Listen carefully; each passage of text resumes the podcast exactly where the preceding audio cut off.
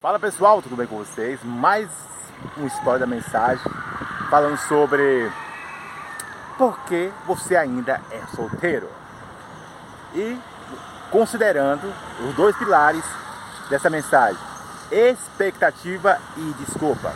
Eu estou aqui em um cenário diferente, percebe-se aqui, ó, em Águas Claras, sabe? Estou num cenário diferente.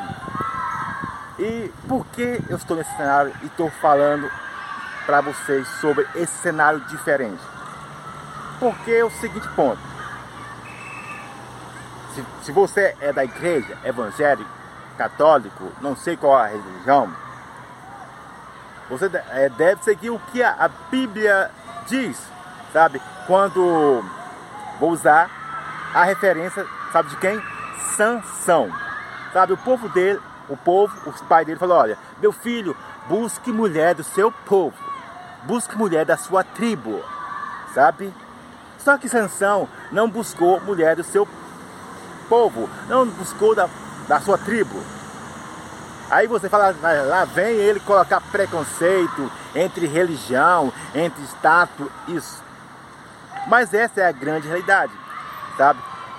Para que assim você não entre em um julgo desigual, não somente nas questões religiosas, de pensamentos, dos gostos, de todos os requisitos básicos porque você ainda continua solteiro, sabe?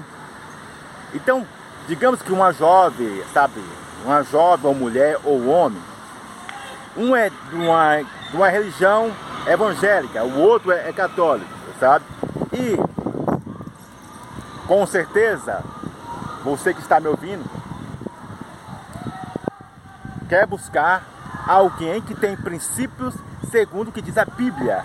Com certeza, você que está 23 anos, 24 anos, 30 anos, 40, até mesmo você que está divorciado, quer buscar alguém que tem princípios segundo não somente a sua religião em si, mas os valores, os caráteres que a pessoa carrega, entende?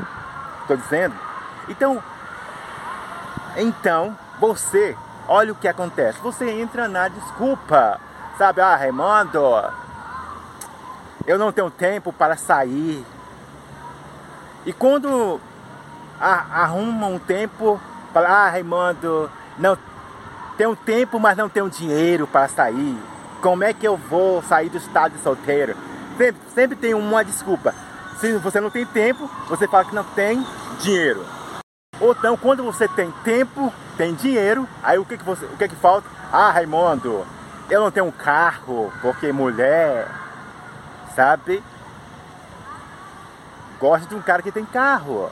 Sabe? Não tô, não tô falando, generalizando isso não, só para você entender. Ou então a mulher fala, ah, Raimundo, ó, eu não tenho isso e aquilo. Então serve por dois lados. Fala, sempre vai ter uma desculpa plausível para você continuar nesse estado de solteirismo. Não, repito para você aí, não estou falando para você sair na doida, desgovernado aí, desesperado.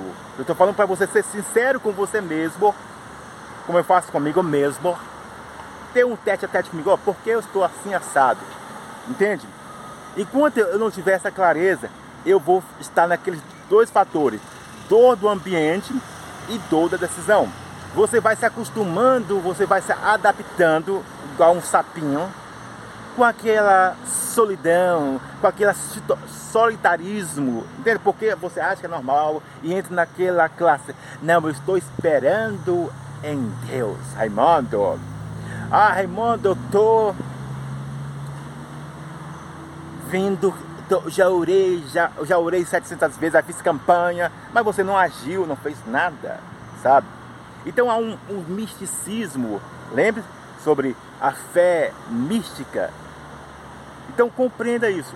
Você tem que se movimentar. Ó. Se você quer ah, sair disso, ó, procure um ambiente que é, é, propício a você. Você não vai fazer igual aquelas pessoas que estão na bagaceira da, da noite aí e eu ia falar uma palavra rasgada aqui, vou falar outra palavra. Sabe, só, só vai pra bimbar.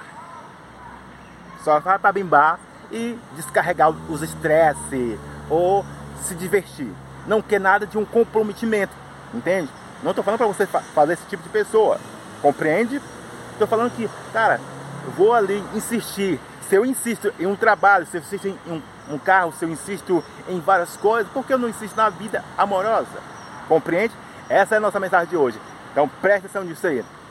Aonde está baseada a sua vida? Na desculpa disfuncional, na expectativa venenosa ou na proatividade ou na assertividade?